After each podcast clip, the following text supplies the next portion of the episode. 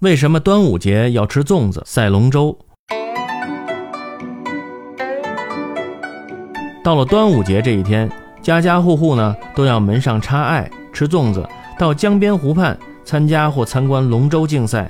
这个是为什么呢？这些民俗活动是为了纪念伟大的爱国诗人屈原。屈原是楚国三闾大夫、诗人，由于奸臣诽谤。昏庸的楚王不但不采纳他联齐抗秦的主张，反而放逐了他。公元前二百七十八年，秦军攻破楚国的国都，屈原听到了这一消息，非常悲痛。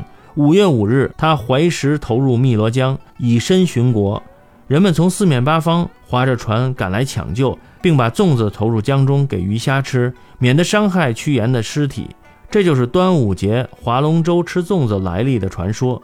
其实早在屈原之前就有类似的风俗了，因为爱国诗人屈原品德高尚，诗篇感人，人们敬重他，便把这些活动和旧屈原联系起来。